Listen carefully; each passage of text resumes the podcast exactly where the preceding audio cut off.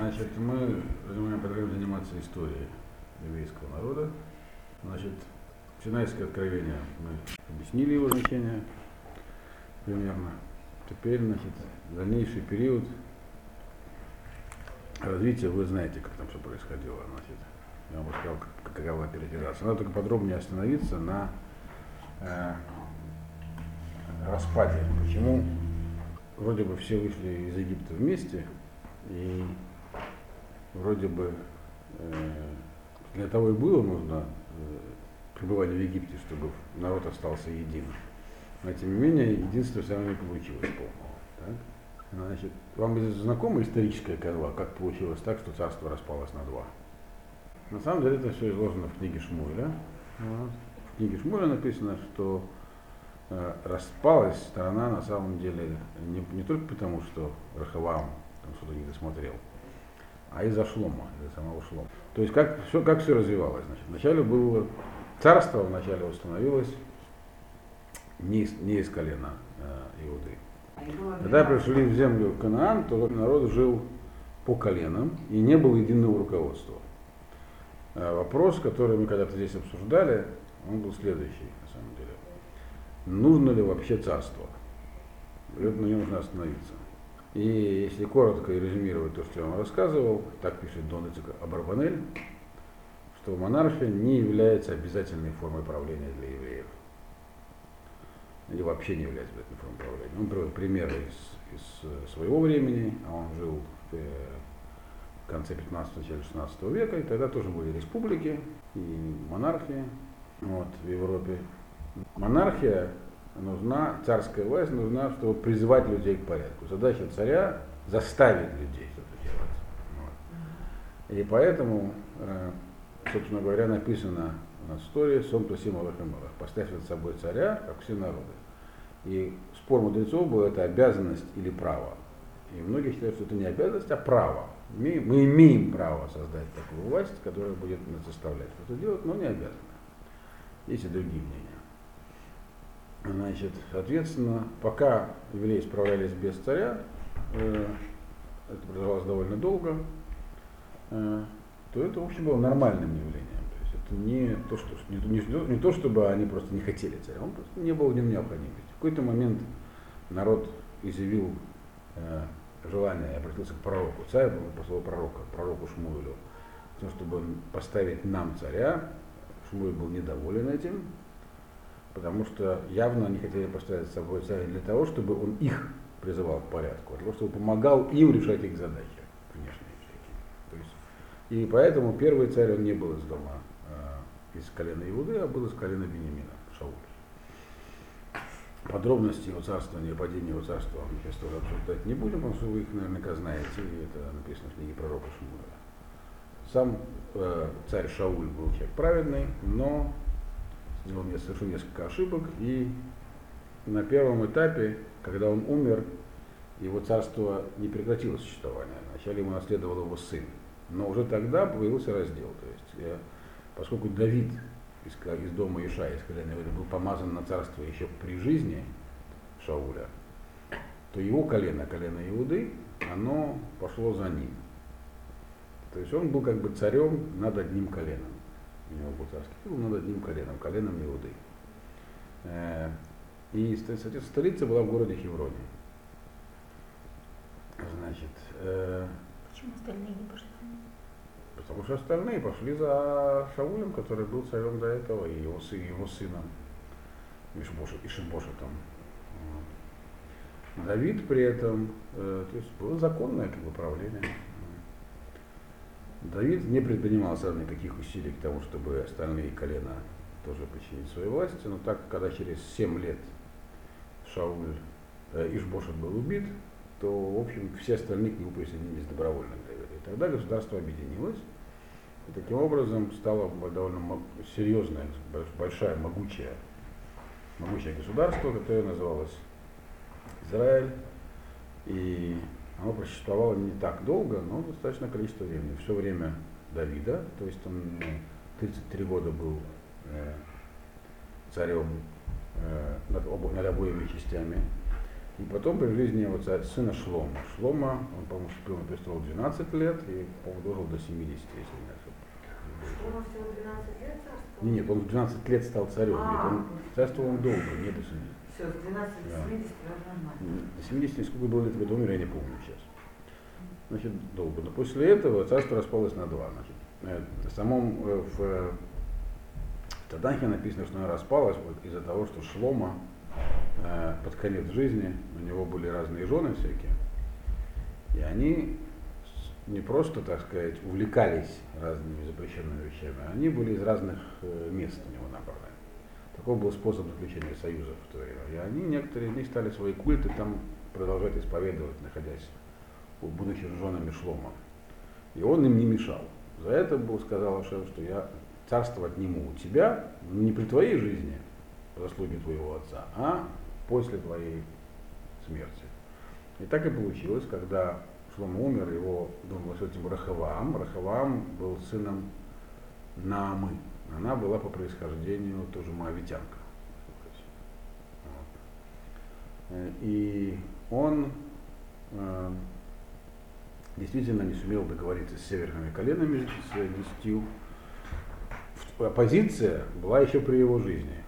То есть а сепаратистские устремления были еще при его жизни, при жизни, при жизни Шлома имеется в виду. И их лидером сепаратистов был Яроваам бен Нават, который как раз скрывался в Египте. И когда он, Шлома умер, он вернулся. Значит, Рехавам не сумел договориться с, э, как раз по поводу налогов. Ему советовали советники Шлома уменьшить налоговое время. Резко при, при Шлома были большие налоги. Поскольку он м, построил храм, здесь делал много строительных программ. Ему посоветовали налоги снизить. Он послушал совета своих советников, которые он вместе вырос, которые ему советовали разговаривать с народом очень сурово. Народ сказал, ну хорошо, тогда мы не подчиняемся больше вам. И тогда он остался колен, э, царем над Южным царством, назывался Иудея, а северный стал называться Израиль. Так они существовали бок о бок, пока северный не исчезла. Между ними были разные отношения, но э, это политическая история. А что произошло на самом деле? Яровам поначалу, он тоже был пророк, который поставил его на царство. И он поначалу действовал в общем интересах народа тоже. Но для укрепления своей политической власти он не мог, не хотел допустить, чтобы евреи ходили в храм каждый год. Потому что, собственно говоря, храм находился на территории соперничающего государства, намного менее мощного. По территории и по экономической мощи, и по населению северное было намного больше. Значит, и таким образом он вообще перенес все праздники с э, Тишра на Хишван, поставил там идолов, быков на севере и на юге. И всячески пытался, так сказать, отучить народ от хождения в храм. И таким образом изменил религию. Вот. Дальше в Северном царстве была чехара, поменялось много династий, там их политическая история была очень бурной, внутренняя. Южное царство развивалось более спокойно, и там, но оно было намного менее мощным. Э, в общем, Северное царство было таким мощным царством, но уже никогда той, той силы и влияния, которые были у евреев при Давиде и Шлому, они не достигали по отдельности. Соответственно, они становились все время союзниками и как бы должны быть на чьей-то стороне, на стороне великих держав, которых тогда образовалось опять две, на севере и на юге. Египет и Междуречье были разные. Лам, Ассирия, Бавель, Вавилон. Собственно, и Иудея и Израиль были полем их деятельности. Значит, э, э, и по крайней мере мы видим, что на момент разрушения первого храма это и было главное противоречие. В Иудее в момент разрушения первого храма Северного царства уже не было. За, сто с лишним лет до этого и оно было завоевано Санхиривом, ассирийским царем. И все жители были уведены оттуда в неизвестное место. И где они находятся, до сегодняшнего дня неизвестно. Десять колен куда-то исчезли. Что написано действительно, что отдельные семьи из других колен вернулись э, из Вавилона вместе с э, теми, кто тогда вот вернулся из плена. Но как колен они неизвестны, поэтому существует масса версий, где живут их потомки. Очень много. Существует много версий, кто является их потомками. Вот, например, в Мексике есть несколько деревень мексиканских индейцев, которые исповедуют иудаизм. Они считают, Ничего что они потомки одного из десяти колен. Но они не правы сугубо. Они не являются потомками, они не потомки майя, которые приносили человеческие жертвы. Я знаю нескольких из них лично, в нашем доме живут. Израиле, что ли? Да, вот. Они индейцы такие, суровые. Но, а- но они потомки, на самом деле, маранов, которые... Дело в том, что инквизиция не сразу добралась в Новый Свет. И там некоторые стали чувствовать себя вольготно, евреи, которые попали под видом новых христиан, и потеряли осторожность. Потом в один прекрасный момент нагрянула инквизиция туда, значит, они разбежались по окрестным джунглям. Значит, и некоторые из них там подружились с индейцами, в общем, оттуда появились эти самые мексиканские, они геры, эти, эти вот мексиканские э, э, они геры. Они сами, у, них, у са- у самих у них есть какая-то такая легенда, но она ни- ничем не подтверждается. Да, есть э, всякие, у сванов, например, хранятся сефер Торы там, Кого? у сванов. Это такое, на, Кавка- на Большом Кавказском хребте живут такой народ горный дикий. Вот. Какие-то там есть люди, которые носят цицит. А, Пуштуны афганские тоже считают себя потомками одного из от какой семьи. Да, я говорю, просто невозможно. Сейчас вон в Индии нашли этих тамилов, которые говорят, что они тоже потомки евреев. И так далее. Это можно бесконечно перечислять. Это любимое, когда в газетах религиозных не о чем писать, они извлекают из рукава очередную историю про очередных э, потомков одного из десяти колен. Да. Все это сегодня не имеет серьезного значения, хотя вот эфиопов, например, завозят под эту марку, хотя они точно не евреи. Чего-чего, про них точно известно, что они не евреи. У них Традиция у них очень интересная. У них традиция больше похожа на ранних христиан, которые точно были евреями. Вот, значит, и они не знают вообще иврита, вошел на них язык у них гез, э, их с- в спитке написано на гезе, это придворный язык эфиопский, средневековый и так далее. Сейчас про них скучно разговаривать. Короче, они, кроме Рафавади, они, все остальные раввины считают их не евреями. И, что самое интересное, и ученые этнографы, совсем не религиозные, тоже считают не. Но их заводят в Израиле именно как евреев. Вот, это бывает. Значит, особенно в Израиле. Э, Так что где там у них здесь колен мы не знаем. Я вам уже, по-моему, рассказывал, что факт э, угона их в плен, уничтожения Северного царства, он отражен и в археологических памятниках тоже ассирийских. Известный памятник Призма Тейлора, где описаны походы Санхирива, то есть Санхирив от своего имени пишет. Не он, конечно, выбивал их на этой скале, но как- там что-то совпадает текстуально с тем, что написано в Танахе.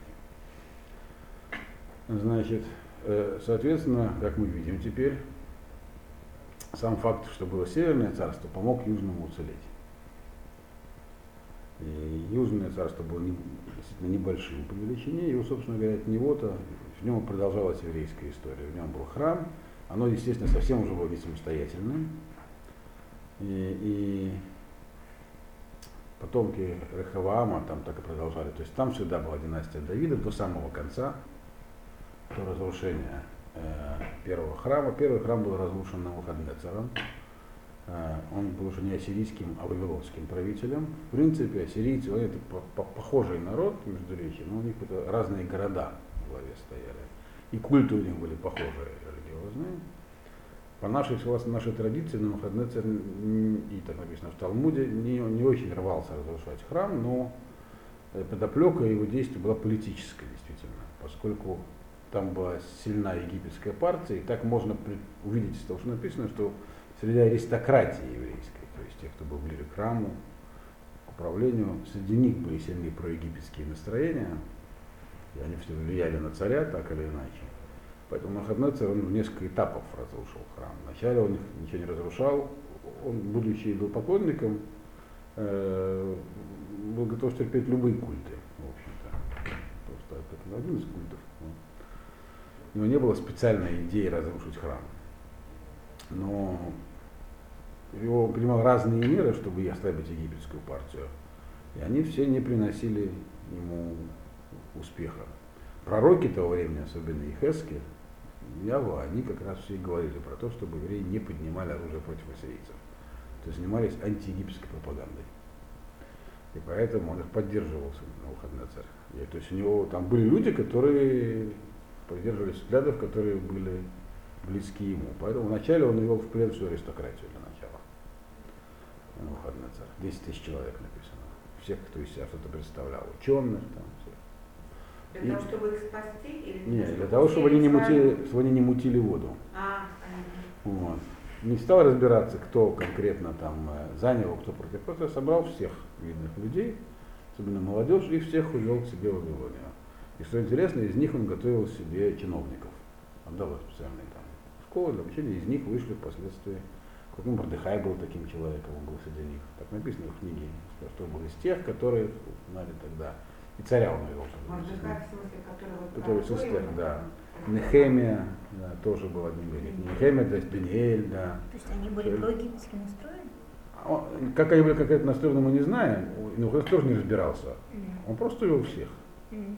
Всех определенного, член определенного социального ценза там, или имущественного. Всех собрали, 10 тысяч человек, увели в плен. Все.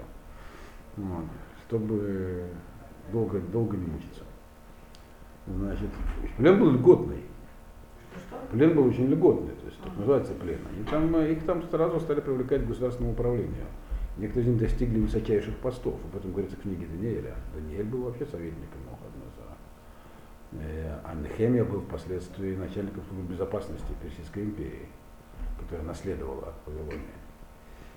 То есть э, их там держали. Но это не помогло, поэтому был еще один поход, потом еще один, и храм был разрушен. И даже после разрушения храма А что не помогло, я не поняла. Продолжались внутренние, не- то есть А. продолжалось, да. э, и несмотря на то, что даже в какой-то момент население увело пророка с собой часть, вела в Египет. То есть там, видимо, шла какая-то... То есть Египет тоже, видимо, засылал туда определенные средства и своих, так сказать, агентов влияния. Это показывает на то, что на, на уровень народа, который в то время. И в итоге храм был разрушен, еще какое-то население оставалось, во главе его поставлен был Гидаля, тоже из царского рода, но уже не, не- не- в качестве царя, а в качестве правителя, его, когда он был тоже убит по-египетски настроенный оставшимся аристократами, то тогда уже все, население разбежалось окончательно. И евреев не осталось там, у нас в честь этого есть пост Гидалия, как один из постов. Значит, э, храма нет, народа нет, Э, в общем, евреи оказались полностью в изгнании. И в изгнании оказались та часть народа, которая оказалась в Вавилоне, часть оказалась в Египте. Вот, часть, поэтому впоследствии, в протяжении всей истории древнего мира, в Александрии было очень крупное еврейское население. А часть больше влиятельная оказалась в Вавилоне. И жила там очень не худо. В еврейская диаспора просуществовала до 15 века новой эры. И почти, почти все это время пользовалась э, серьезным, широким самоуправлением, там, за исключением отдельных периодов, самый длительный был 70 лет, но это же пошло почти 2000 лет они там жили.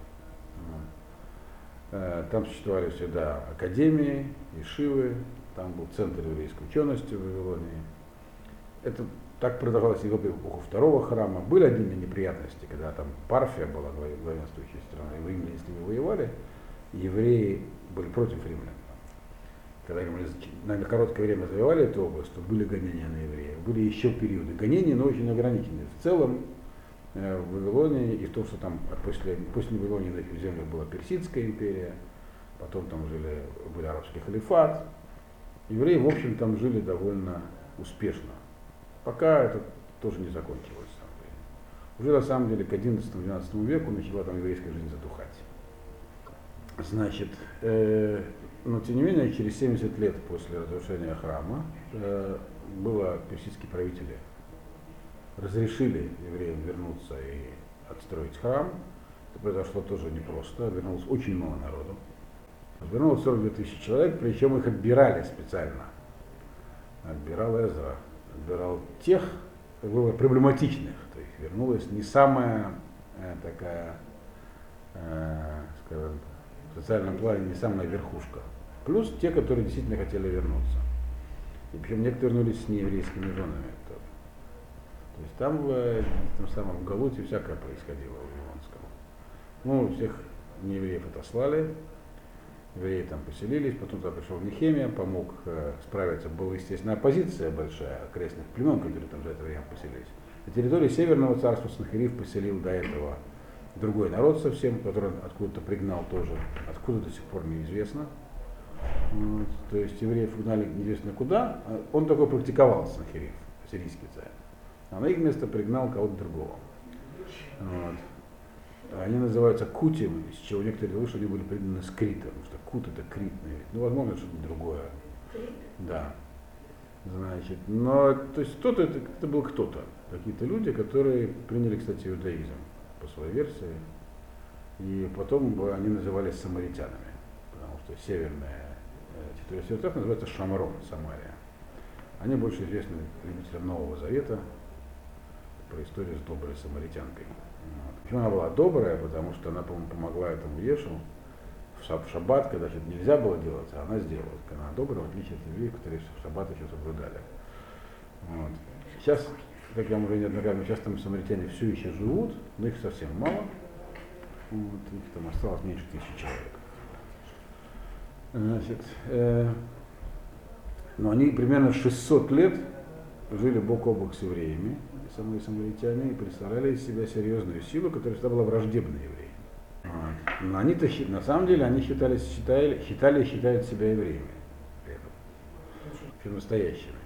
В Торе, в, в, Геморе э, есть два объяснения, почему евреи их не приняли как таковых.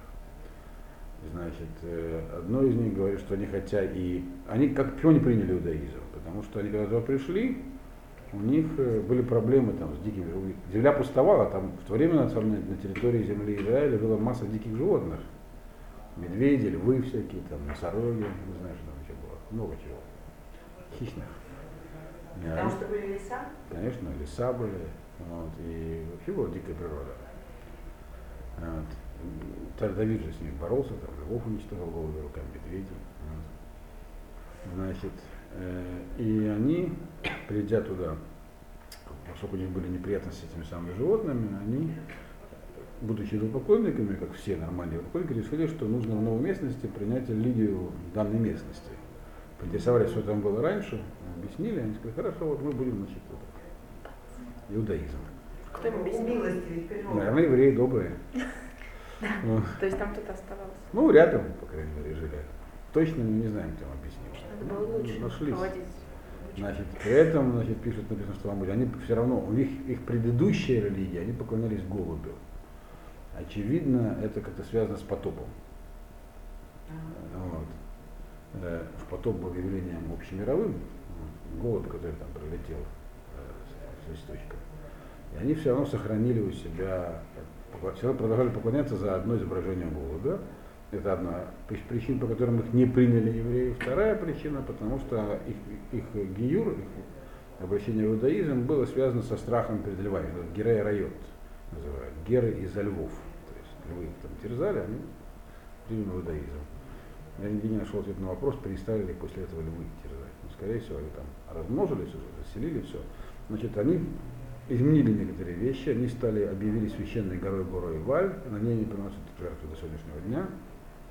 Это находится на территории палестинской автономии, это около города Шхема, прямо над Шхемом. Значит, э, э, соответственно, э, дальнейшая их история нас, нас нами пересекалась, но мы, поскольку коротко рассказываем, мы это можем пока опустить. Нас больше интересует, что стало с евреями. Значит, евреи, когда их пришло мало, но в общем постепенно шло все время переселение в землю Израиля, Иудея была уже довольно густо заселена в. Более того, евреи стали расселяться также и в Галилее, то есть в северной части, да. Это было два таких главных куста поселения евреев. И Иерусалим, и его окрестности, и не только ближние, и юг, и Галилея. Э, Значит, там тоже были еврейские города. Храм был восстановлен. И второй храм, он не был храмом в полном смысле этого слова. Его как бы называли памятником первому храму. Есть там не были, отсутствовали многие вещи, которые были в первом храме. Самое важное, там не было ковчега завета. Есть, тому приводят две версии, где он находится. По одной из них его спрятали по дороге, когда шли э, Вавилон, а другой, который придерживается Рамбом, он спрятан внутри храмовой горы. Дело в что внутрь храмовой горы э, сегодня невозможно пройти, просто не дают. Там много туннелей есть, всяких подземных. И раскопки нельзя произвести. И, но, и это было да, всегда. Но в 19 веке пару английских офицеров по просьбе турецкого правительства производили там раскопки с точки зрения, они хотели найти источники воды. В Иерусалиме всегда была проблема с водой. До недавнего времени, то есть там во время Вто- Второй мировой войны у ливанистов там не было водопровода. Э, Во времена царей э, и в, Рим- в римскую эпоху эта проблема решалась при помощи акведуков и подземных туннелей с водой. Но они за время турецкой правления все пришли в негодность. Значит, из храмовой горы вытекает самый ручеек Шилох. И Мгм. турецкое правительство представило, поставило перед ними задачу найти источники воды. И они, значит, под эту марку Робертсон по-моему, и Вильсон под один за другим проникли внутрь. Тогда еще не было фото- фото- фотоаппаратов, они делали зарисовки. И они писали там разные всякие туннели подземные, сооружения, кто там выяснит. И далеко слишком проехать не удалось. Э, Под золотым куполом, этот камень, там тоже есть э, какие-то ступеньки, ведущие вниз, и замуровано все за ними. То есть, по- Арабами? да. По мнению Рамбама, вот где-то там внутри находится, то есть до этого византийцы, там до арабов там были византийцы, которые все это тоже замуровали, а потом арабы. Где-то там внутри в храмовой горе должен находиться ковчег. И еще разные храмовые атрибуты. Подробнее об этом написано у Рамбама. Но во втором храме, он, тем не менее, там приносились жертвы. И он снова- стал центром еврейской жизни. Царство не было восстановлено. Надо иметь в виду, хотя евреям и разрешили вернуться, персы, но не разрешили восстановить царство. То есть система уп- управления, она все-таки была под Персией. Какой-то почти первоначально находилась. Не случайно в книге Эстер написано, что Ахашвирош, он царствовал 127 странами. То есть вся была громадная империя, и Иудея была частью империи. И хотя изгнанники эти, когда вернулись, они привели с собой кандидатов в цари по имени э, Зурбавель, но ему, он был потомком царя Давида, но ему не, не, не пришлось стать царем. Там был, э, в принципе, функции сбора налогов возлагались на первого священника. То есть вначале было органом управления был называемое собрание, Крыса Дагдула, 20 человек, но они не одновременно были. То есть это было такое собрание мудрецов, которые, собственно, и управляли, меняясь внутреннего управления. Дальше наступило э, э, падение Персидской империи. Упал ее, как вы знаете, Александр Македонский. так? Значит, персидская власть кончилась, началась эпоха эллинизма. Эта часть Персидской империи отошла к Селевку. Э, А какое-то время там Птолемей, то есть Египет, она по-прежнему, но только- теперь уже, значит, Сирия, где сейчас Сирия, это было такая, это было, там было эллинистическое государство, а с юга Египет, Птолемейский, тоже там эллинисты стали. Птолемей тоже грек, македонец точнее. Македонцы не совсем греки. Вот э, евреи попали под власть этой самой Антиохии, Селевкидской империи, тоже была крупная государство, империя. И в общем жили себе спокойно. У евреев поначалу не было больших противоречий с греками. Греки были в этом смысле тоже довольно веротерпимы, будучи язычниками. Пока, как вы знаете, не случились события Ханаки. После них э, евреи завоевали относительную независимость, но попали в зависимость от Рима. На первом этапе эта зависимость была очень незначительной. То есть для того, чтобы избавиться от греко-сирийцев, от сирий, надо, надо было каких-то союзников иметь. Поэтому последний оставшийся в живых брат из Хушманаев, Шимон, он заключил два договора о союзе. Один со Спартой, которая еще существовала как государство, и один с Римом. Спарта, в общем, фактически уже уходила со сцены исторической, и большой роли этот союз не, не сыграл, а Рим только набирал мощь. Ну и по некоторым источникам э, Рим попросил во- в качестве ответной услуги предоставить военную базу на территории э, Иудеи. И такая база была предоставлена в Кейсаре. Вот. откуда впоследствии 10-й легион, который там позировался и вышел, чтобы храм разрушить. Значит, это все политическая история. Что произошло в этот момент с самим народом? Дело в том, что как бы начало э, после Александра Македонского евреи попали в еще один галут. Этот галут называется греческим. Мы знаем, что вообще с галутами сложно. Э, есть такое книга Даниэля, может, когда будем ее учить, она написана в основном по-арамейски, правда, но это важно. Там описан сон Навуходнецера, который ему расшифровал. Значит, и оттуда берется эта идея про четыре изгнания. Значит, египетское, э, греческое, Египет, Вавилон, Греция, Рим. Но, по идее, мы никогда не были в Греции. Нас никогда греки никогда не угоняли. Поэтому есть и другая классификация, где вместо греческого говорится персидская. Потому что смысл персидский, но оно было на это одно и то же изгнание. Вот. А греческий галут у него особенность такая была, что он пришел к нам. То есть не мы к ним, они, они- они нас никуда не угоняли, они сами к нам пришли. Вот. И задача, и галут там был чисто такой духовный. То есть там э, дело было не в угнетении и изгнании, как все остальные галуты, а в том, что они стали доминировать над нами в культурном смысле. То есть их культура была доминирующей. Если поначалу мудрецы даже приветствовали изучение греческого языка, то потом мы читаем в Геморе, написано, каждый, кто изучает греческий язык, проклят, нельзя обучать ребенка греческому языку, греческой культуре, потому что это привело к тому, что само по себе увлечение Грецией, что в общем люди стали огречиваться. Среди евреев появилось много сторонников Греции. Вообще эллинизм, очевидно, если можем себе только это предполагать, был колоссальным культурным явлением, которое повлияло на мир страшным образом. То есть, вот не страшным, но в страшном смысле Сильным. сильным, да. И это была идея Александра Македонского.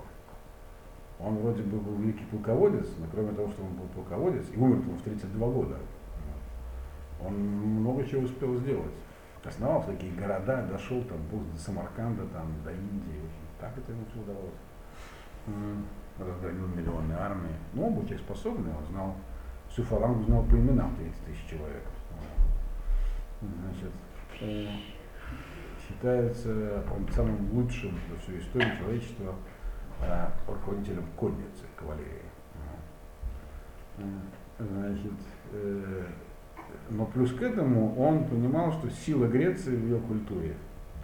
И всячески, вот эллинизм это явление, которое он как бы, распространил. Он был считал до этого по всему миру.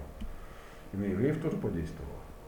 Большинство народов, правда, они так и остались под влиянием эллинизма, а евреи все-таки избавились. Но с кровью. Это было непросто. Вот. А это был греческий галут. То есть, это объясняет, что пошло в политической области, почему э, хашманайские цари, вроде которые династия Хашманаев начинала очень хорошо. Они принесли свободу, избавились от греков, а кончилось все очень плохо. Кончилось для них в первую очередь плохо. Их потомков не осталось вообще. Вот. И они привели, в итоге их по- последние кошманаи привели э, в Иудею римлян. Они начали римское изгнание. Вот этот самый союз, который они заключили с Римом против греко-сирийцев, Рим даже воевать не пришлось. Грек- э, и греко-сирийцы испугались просто и больше времени не досаждали. Плюс у них были еще большие неудачи в Малой Азии. Вот. В итоге э, эта вся цепочка событий привела к тому, что Рим стал господствовать над Иудеей, это привело уже к самому последнему, самому тяжелому и самому длительному знаем, в котором мы сейчас находимся. Э, Как это получилось? Очень коротко. Там была масса перипетий, были много интересных моментов. В это время еще в самом еврейском народе э, появились всякие течения. Э, Очень влиятельным было э, садукейское течение. Это люди, которые не признавали устную, устную. После разрушения второго храма про них практически ничего не было слышно. Они не выжили, другими словами. Понятное дело, что какая вроде бы, в чем тут, почему нужно не признавать устную Тору, когда этого жили, все признавали. Я следил, что это было очередное восстание под, против э, авторитета Торы и не без влияния эллинизма. То есть, хотя они не были эллинистами, совсем вроде бы. Эллинисты были отдельной партией. Вот. Но эллинисты это было то, что можно сказать, там, воинственные, левые, там, светские израильтяне. То есть это люди, которые отрицали Тору с принципиальных позиций вообще. Говорят, что все это было, все было интересно в прошлом. Мы вышли из Египта, возможно, как, у нас была там религия такая, возможно. Но сейчас ясно каждому нормальному, здоровому человеку, который смотрит на мир вокруг, что наиболее прогрессивной формой существования является та, которую к нам греки принесли. Наука, культура, искусство действительно очень развиты были. Хотя кто понимал, конечно, понимал, что по сравнению например, с Египтом древним они были дилетанты греки, но тем не менее на тот момент это была очень привлекательная и развитая форма существования.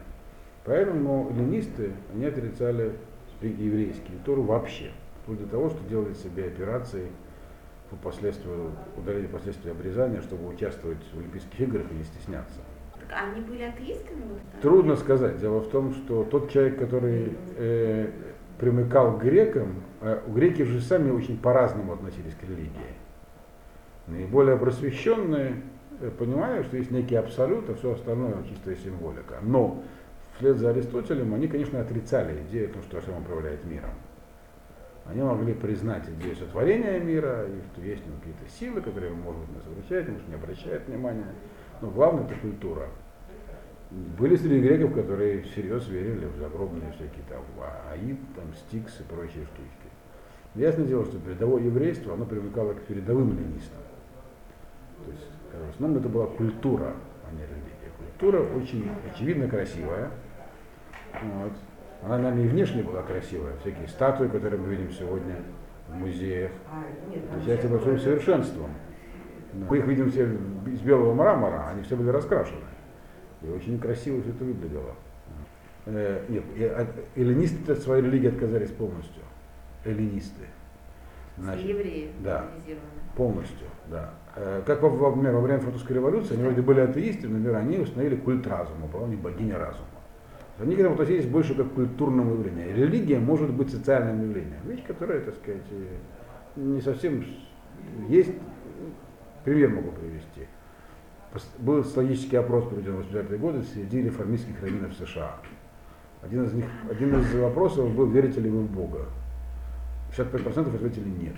Тогда был, были агностики, которые говорят, я не знаю, есть Бог, нет Бога, не знаю. Вообще это меня мало интересует.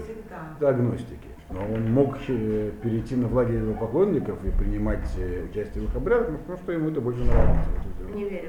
И к тому же помогает э, еще и карьере. И вообще это, у них же были все культы мистерии, довольно развлекательные штучки. Вот. Там такое творилось, в общем, лучше даже не говорить. Сегодня, я думаю, на всяких сайтах такое раз- размещают. То, что в той, в той себе религия представляла. Вот. Вот. Греческая. И, римская впоследствии тоже. Которая, в общем, Рим это калька с Грецией. Э, Теперь, но садукеи, это раз были те, которые не готовы были так далеко зайти. Поэтому они ухватились за идею, которая позволяла им все-таки снять с себя заповеди Торы частично и давала им большую свободу. Потому что если нет устной Торы, то в общем нужно выполнять небольшой корпус определенных предписаний, а остальные части, в чем особенность Торы? Практически э, все области жизни затрагивает. Если устную Тору убрать, то остается только как бы есть жизнь и есть религия. Вот. Жизнь сама по себе, религия сама по себе. Это идея Седуки. То есть отдать, как христианство провозгласило, Богу, Богу вот кесарю, кесарю вот. Вот. То есть это, значит, уважать власть, они имели в виду. Но это же самое, у нас есть храм, поэтому садукеи были очень привержены храмовой службе. Это фактически, поэтому почти все священники были садукеями. Как Каэны, да. То есть есть у нас религия, значит, мы занимаемся ей какое-то время, там у нас есть определенные ритуалы обряды, и есть жизнь, в которой мы живем, и не мешайте нам, не надо эти две вещи смешивать. То есть, вот. Это идея была садукейства. Э, Значит, и, соответственно, оставались э, люди, которые были шли в русле Торы, которые получили от- на горе Синай, их на- называли прушим, фарисеи. Это слово стало не очень таким как бы положительным из-за Евангелия и из-за Иосифа Флавия, который сам был очень садукеем, э, оз- отзывался о прушем неодобрительно, а уж Евангелие точно о фарисеях называется неодобрительно, потому что они точно не одобряли деятельность их, Иисуса, если он был. Вот. Значит, таким образом, понятно, что когда такой, то есть греческое, греческий галут, он сыграл решающую роль в распаде э, второго э, храма, еврейского государственного периода второго храма. Он внес в народ эту самую, э, расколол его фактически. И мы знаем, что основная причина разрушения второго храма была взаимная беспричинная ненависть. Вот. Она пришла туда через греческое влияние, которое раскололо. То есть, ну, так сказать, показала народу красивую альтернативу. И интересно при этом, что произошло. Значит, то есть мы видим, что евреи освободились от влияния греков, и потом все равно под него попали. То есть одно дело победить в войне, а другое дело культурном плане. Да. А другое дело э, совершить, так сказать, внутреннюю революцию. Это оказалось намного сложнее. И в общем, Хашманаи пришли к тому, что стали воевать между собой. Последние два царя из династии Хашманаев, Аристобулос и Герканус, устроили между собой гражданскую войну за то, кто из них будет царем на самом деле. И привлекли для решения вопроса уже римлян, э, которые там уже находились в этом районе. В этот момент там находился Помпей. Это был период триумвирата в Риме, когда э, Цезарь, Помпей, вообще Марк Крас делили между собой власть. Помпей оказался в этих местах, его попросили помочь, он охотно помог, забрал очень много денег из храмовой казны, кого-то из них поставил во главе. Вот. Э, И, по-моему, Аристобулуса был раб по имени Гордус, Ирод. И он как раз отвечал за... Не, прошу, Антипатор, что я говорю. Гордус это его сын. Его звали Антипатор. Этот самый Антипатор, он был по происхождению идумей. Идумей это такой народ был, которых неправильно обратили в иудаизм. Александр Юнай это, по-моему, сделал, один из ханайских царей. Вот этот самый Антипатор, он вел переговоры и дела с римлянами. Приводит в итоге к тому, что э, когда римляне окончательно уже э, стали власть, как бы получили большое влияние и власть над Иудеей, они просто, говоря, сына Антипатора сделали царем Иудеи, которого звали Ирод, Ордус. Ирод, он скончался в четвертом году на новой эры, и после этого установилось прямое римское правление. Интересно, что в литературе исторически его часто называют Ирод Великий. Вот. Ну, как Петр Великий. Да. Но почему-то все, которых называют великими царями, в основном все, они очень кровожадные. Ирод был жутко кровожадный, конечно, перебил много своих родственников. Он пытался жениться на дочке Хашманаев, последний, там, всех перебил Хашманаев, оставшихся в живых. Всех перебил. Значит, христианская традиция приписывает ему избиение младенцев.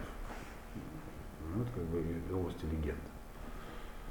Он получил пророчество, родится ребенок, который что-то там его царство отнимет, он всех в Бей- в Бейтлехеме велел всех перебить. Вот, младенцев.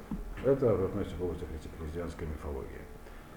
Значит, но так или иначе, с точки зрения государственной, э, существование евреев как нации на своей земле еще не кончилось, но уже очень многие жили в изгнании в разных местах. Частично добровольным, частично э, их туда там, брали в плен, выгоняли, но в общем э, были даже гарнизоны еврейские в разных местах, то есть наемники были еврейские, которые из этих гражданских войн образовалось воен- много так сказать, людей, которые стали профессиональными военными. Они тоже расползались по миру.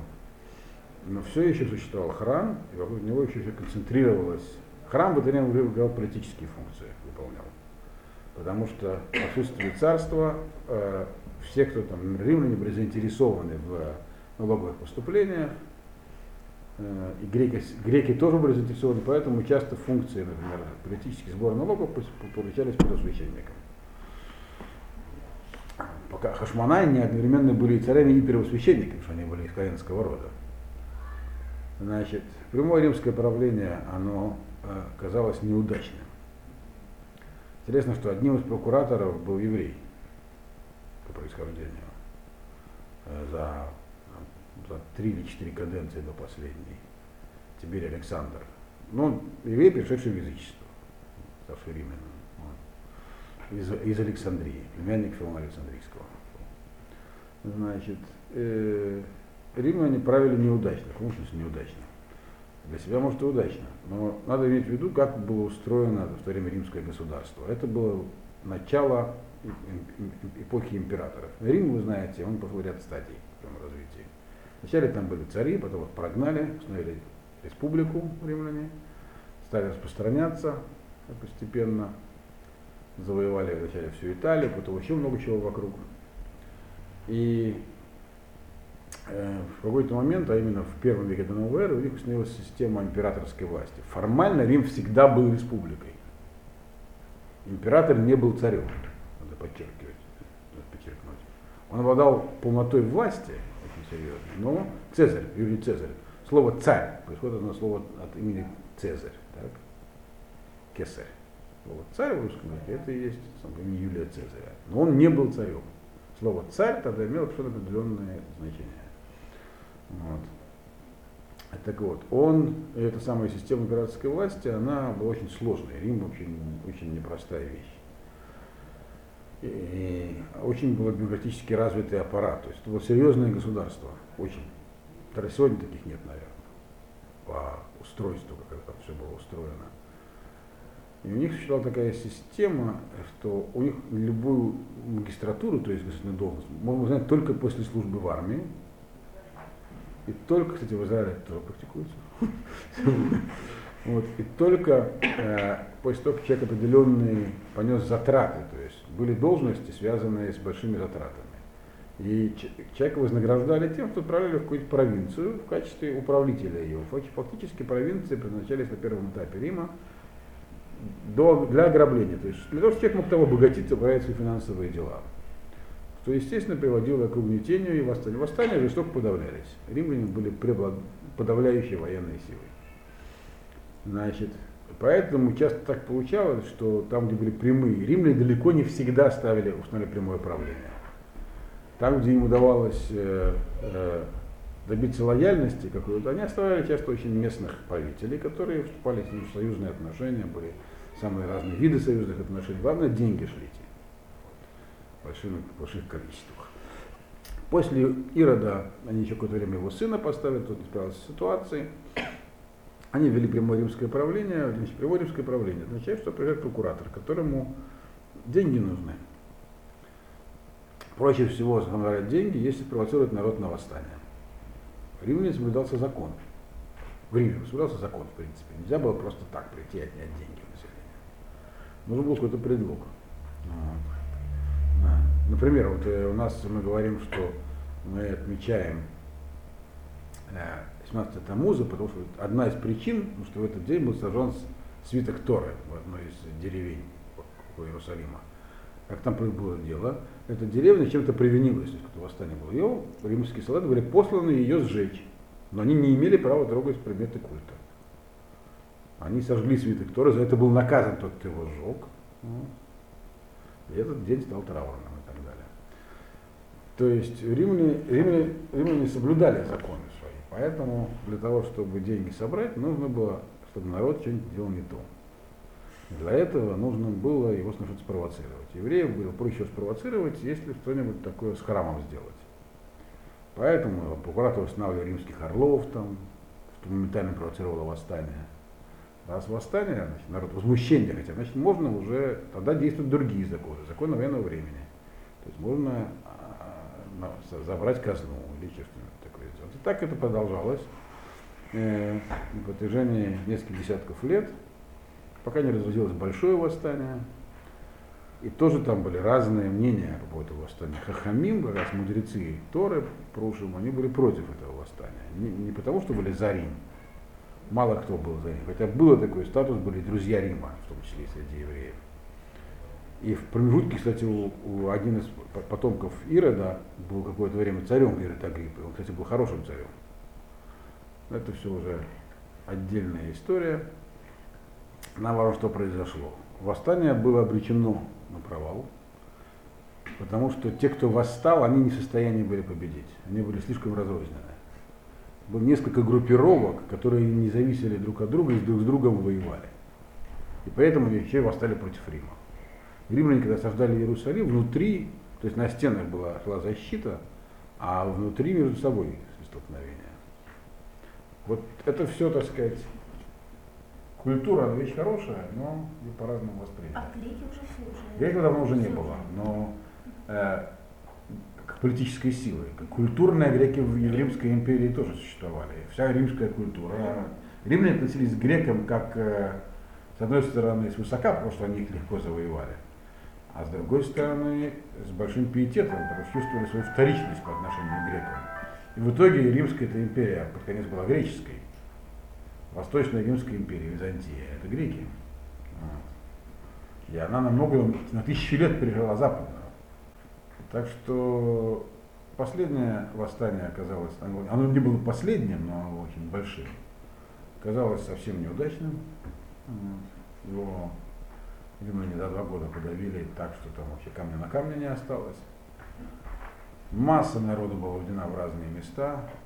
Евреи, как я сказал, в рабстве никогда не оставались, поэтому евреи просто оказались расселенными в разных местах по всей Римской империи, вплоть до Британии. На этом, правда, не закончилась история нашего существования. То есть это уже начало римского изгнания, в котором мы оказались, находимся до сегодняшнего дня. В Риме, кстати, интересно, что в Риме в этот период одновременно шло усиление позиции иудаизма как религии. Причем очень серьезное. В Риме. В Риме, да, в Римской империи. Христианской еще не было. Христианской было несколько позже. И поначалу была встречена в штыки очень серьезная. Было очень много геров в первом веке до новой эры. То есть на- это есть даже всякие сатиры разных римских авторов про семьи, которые в римские, которые патрицианские, которые действительно дело в том, что и идеи идолопоклонства на таком культурном уровне, который не было, они себя изжили. Римляне были на- народ более простой, чем греки, и им хотелось что-то более простого, чем как бы идея абсолюта, она, аллегории. В каком-то смысле они были более примитивными людьми, и поэтому среди них э, э, философия была популярна меньше, чем среди греков. Поэтому они больше тяготели к религиозному форме собственного выражения. Иудаизм становится популярен очень. Есть какие-то данные, что даже чуть ли не 28% населения Римской империи в какой-то момент исповедовали иудаизм в той или иной форме. Да, и были еще сочувствующие. Вот. Э, То есть в политическом смысле э, Иудея перестала существовать, но Тора от этого не перестала существовать. Вы знаете, была построена академия. Единственная группа, которая вышла более или менее целиком, не сильно пострадав, то есть пострадав, но не так, как остальные, всех этих многочисленных группировок, которые между собой воевали, хотя у фарисеев не было никакой военной силы. Был э, Йохан Гушхал, из Гушхалав, один из военных руководителей восстания, который шел за фарисеями, и поэтому его тут же э, сказать, остальные знали. У фарисеев Прушин не было своей военной силы как таковой.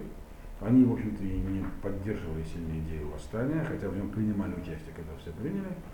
И Йохан бен Закаеву, вы знаете, удалось выбраться из осажденного Иерусалима, договориться с Веспасианом, и поэтому была создана академия явная, которая позволила сохранить Тору на территории земли Израиля. Надо иметь в виду, что при всем при том, что много евреев тогда жило в Вавилонии, и там существовали академии, там был высокий уровень изучения Торы, и мы до сегодняшнего дня изучаем Вавилонский Талмуд. Так? Тем не менее, уровень академии в Иудее, и на территории, уже это была не Иудея, это было уже Галилея, Иудея, был, считался выше.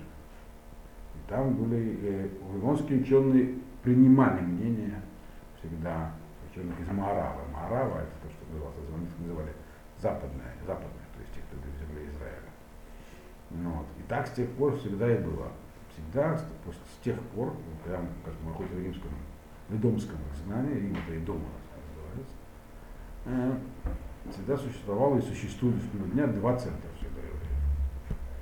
Как сказал Яков с этим составом, что я разделю тех на два лагеря. Если первый будет поражен, то останется второй как убежище. И сегодня есть два лагеря, и до войны было два, Польша и Израиль. Израиль, сегодня земля Израиля, Америка. И так было уже и в то время. Земля Израиля, Вавилония. Потом была Вавилония, Испания, потом Испания, Германия, потом Германия, Польша и так далее. Значит, значит, э, соответственно, что получилось? Получилось, что евреи оказались рассеяны по всему миру. Было еще одно крупное восстание, восстание Баркоба, но оно уже было точно последним, э, в 30-е годы второго века. Так мы уже окончательно потеряли связь э, физическую э, землей Израиля, хотя и сейчас, и на основании раскопок и остальных, э, и других еще литератур, мы видим, что и во времена Византии, то есть мы знаем, что Византия была наследником Рима. То есть Византия это и есть Рим, восточная Римская империя. Просто западная прекратилась не в V веке, а восточная продолжила свое существование. Вот. И, и до прихода мусульман земля Израиля попала под влияние э, именно Византии, была частью Византийской империи. Но уже с этого момента история евреев и история земли Израиля расходятся. И после этого уже нужно говорить про историю евреев в землях рассеяния в основном. Значит, в, сама по себе земля Израиля, как я сказал, хотя и вроде там уже не было евреев, но тем не менее мы видим из археологических раскопок, я еще раз повторяю, и литературных данных, что там были еврейские, было еврейское население, но оно было таким меньшинством и большой роли не играло. То есть считается, что еврейское население в земле не прерывалось никогда. Вопрос, сколько его было.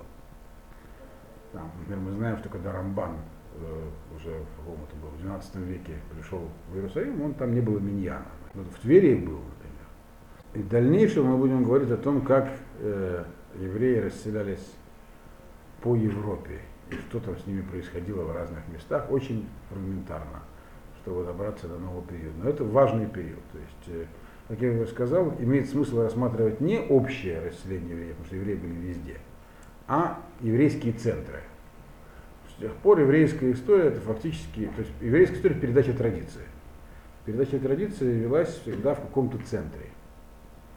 И на периферии тоже существовала традиция Ешивы. Но даже сегодня мы видим, какая есть колоссальная разница между центром еврейской жизни и каким-нибудь местом, где просто есть еврейская община. Петербург и Иерусалим, уже можно сравнить. Там же примерно было в то время. Или там даже если возьмем какой-нибудь резервный центр, Тимур, так, говорите, да? в, той же, в той же самой Америке, возьмем, даже в том же самом Израиле. Невозможно сравнить еврейскую жизнь там, в Иерусалиме с еврейской жизнью, например, в Ерухаме какой-то. Вот. То есть дальше имеет смысл, поскольку нас интересуют не всякие казусы еврейской истории. Кого интересуют казусы, есть хорошие книжки Феликса Канделя, будете читать. Вот, всякие интересные истории. Вот. Нас интересует, как развивалась еврейская жизнь с точки зрения передачи традиций. И вот, значит, следующий у нас центр, который образовался, это Вавилония, и частично Рим, а потом Испания, потом Франция, потом Германия, потом Польша. Значит, мы по нему должны будем пройтись. Понятно.